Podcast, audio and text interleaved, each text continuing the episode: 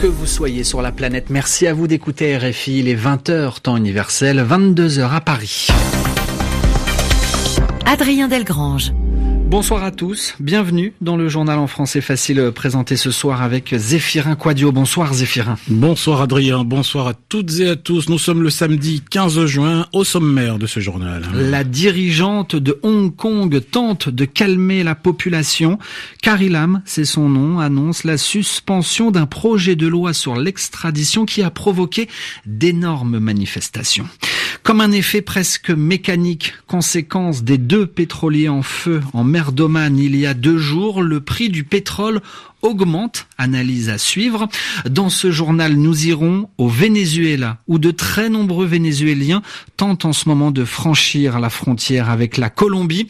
Et puis enfin, ce coup de tonnerre en Espagne, la mairie de Madrid repasse à droite avec euh, l'aide de certains élus de l'extrême droite. Le journal. Le journal. En français facile. Face à la colère de la population, la dirigeante de Hong Kong recule. La chef du gouvernement, Carrie Lam, a annoncé aujourd'hui la suspension du projet de loi sur l'extradition vers la Chine. Une loi qui obligerait euh, des habitants de Hong Kong à être extradés, remis aux autorités euh, chinoises si Pékin le demande. Yelena Tomic, euh, le projet de loi est donc suspendu, ce qui ne signifie pas pour autant qu'il est retiré. Non, on est loin d'un retrait définitif. Il s'agit plutôt pour Carrie Lam d'apaiser les esprits et de ramener le calme. Il faut dire que face à la pression de la rue, elle n'avait pas trop le choix. Dimanche dernier, rappelons-le, plus d'un million de personnes s'étaient rassemblées pour demander le retrait de ce texte. L'opposition au projet de loi avait réuni des avocats, d'importantes organisations juridiques, des capitaines d'industrie, des chambres de commerce, des journalistes et des militants. Et malgré cette tentative de désescalade opérée par l'exécutif de Hong Kong, eh bien, une nouvelle marche de protestation prévue dimanche après-midi est maintenue. Place donc au dialogue, car Ilham veut relancer la communication avec tous les secteurs de la société, faire plus de pédagogie aussi et écouter les différents points de vue, peu importe le temps que ça prendra. Aucun délai n'a été fixé, en effet, à la suspension de la loi, ce qui signifie que le processus législatif est interrompu pour une durée indéfinie. Mais l'annonce de cette suspension est loin de mettre un terme à la crise. Un appel à la grève a été lancé pour lundi prochain. Yelena Tomic, deux pétroliers en flammes en mer d'Oman, c'était il y a deux jours, Adrien, et les cours du pétrole s'envolent. Et oui, après cette probable attaque de deux navires chargés de pétrole jeudi dernier, et le prix du baril de pétrole augmente de 4%. Alors les États-Unis accusent l'Iran d'être à la manœuvre. L'Iran dit que ce n'est pas elle. Les tensions entre ces deux pays pourraient bien orienter les cours du pétrole à la hausse sans pour autant euh, provoquer une flambée des prix.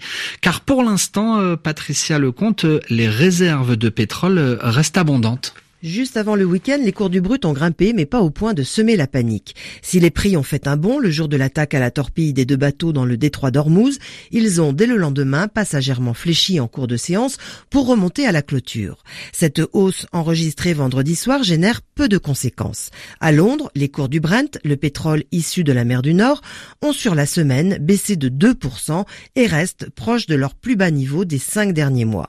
En début de semaine, les marchés s'inquiétaient de voir les stocks et la production de brut augmenter aux États-Unis alors que la demande mondiale ralentit. Les tensions commerciales et le fléchissement de l'économie mondiale qui pèsent sur les perspectives de la demande contrecarrent pour le moment le risque d'une flambée des prix liée aux tensions irano-américaines. L'AIE, l'agence américaine de l'information sur l'énergie, vient d'ailleurs de réduire de 100 000 barils par jour sa prévision de croissance de la demande de brut pour cette année. Elle l'avait déjà diminué de 90 000 barils le mois dernier. Patricia Lecomte dans ce journal en français facile 22h05 à l'écoute des RFI en direct de Paris dans l'actualité africaine. À présent, l'ex-président du Soudan, Omar el-Béchir, poussé au départ par un mouvement de contestation populaire, va comparaître la semaine prochaine devant un tribunal de Khartoum, et ce afin de répondre de plusieurs accusations, comme par exemple une accusation de corruption, ou encore pour le fait d'avoir possédé illégalement de l'argent. En Amérique du Sud, la frontière entre le Venezuela et la Colombie est rouverte, c'est-à-dire qu'elle a été ouverte une nouvelle fois, et cela en partie depuis une semaine. Ce qui veut dire, euh, en l'occurrence, que les piétons franchir la frontière. En revanche, pour les bus, les camions et les voitures, le passage est interdit, ce qui provoque euh, d'énormes embouteillages car de nombreux Vénézuéliens veulent se rendre en Colombie. Reportage à la frontière de notre envoyé spécial, Benjamin Delille. Dès les premières lueurs du jour, le terminal routier de San Antonio fourmille. Des bus arrivent de tout le Venezuela. Elisabeth vient de Valera à une dizaine d'heures de route.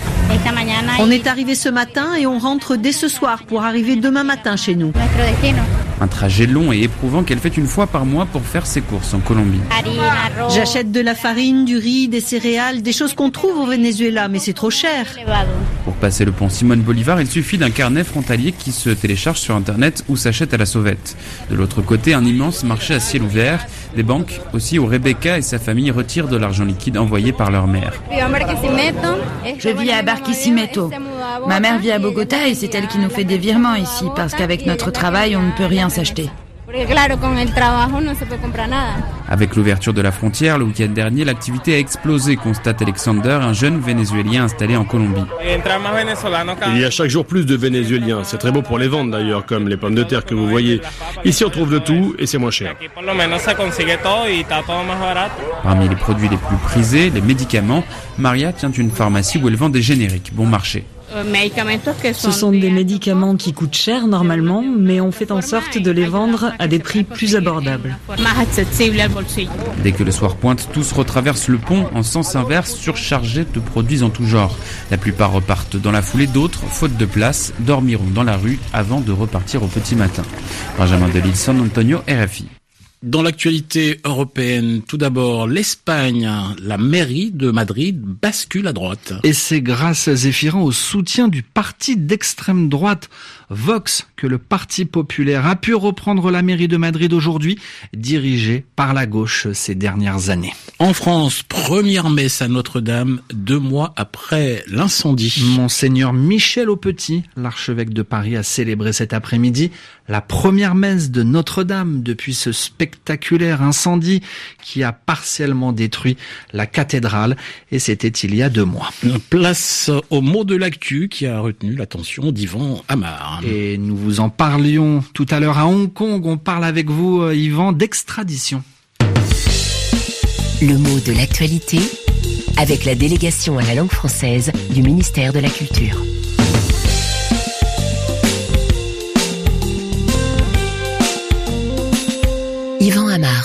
Carrie Lam, qui dirige le gouvernement de Hong Kong, vient de l'affirmer, le pouvoir renonce pour l'instant au projet de loi sur l'extradition vers la Chine, et cela devrait rassurer ceux qui se sentent menacés par la justice chinoise et qui pour l'instant résident à Hong Kong. Ils ne seront pas livrés. Parce que c'est bien ça que ça veut dire, hein, ce verbe extrader, livrer. On parle d'extradition quand quelqu'un est renvoyé dans un pays dans lequel il est poursuivi. Donc il faut qu'il soit recherché, demandé, réclamé par cet État. Mais attention, pour qu'il y ait extradition, il faut aussi qu'il y ait un accord officiel entre les deux pays en question. Hein. Extrader quelqu'un, c'est le remettre aux autorités de la nation qui l'attend. Donc au départ, le mot se rapproche de l'idée de trahir. C'est bien ce que veut dire tradere en latin. Et autour de ce verbe tradere, on a construit le nom extradition. Au départ, on a l'idée que quelqu'un a voulu se réfugier dans un pays dont il ne craint pas la justice. Seulement, ce pays trompe presque sa confiance en le renvoyant là où il devra faire face à une justice et peut-être à une condamnation. Mais attention, cette notion de trahison, elle s'est bien perdue. Aujourd'hui, extradition, c'est un terme officiel qui appartient à la politique, à la diplomatie internationale. Et attention, l'extradition, ce n'est pas l'expulsion. Parce qu'on extrade quand un autre pays a besoin de celui qu'il veut juger ou incarcérer, et on expulse quand on ne veut plus de telle ou telle personne sur son sol, quand il est, comme on dit, persona non grata, c'est-à-dire que officiellement, il n'est pas le bienvenu et on refuse de l'accueillir. Un dernier mot de football pour vous dire que les Pays-Bas sont qualifiés pour les huitièmes de finale de la Coupe du Monde féminine. Les Néerlandaises ont battu cet après-midi les Camerounaises 3 1.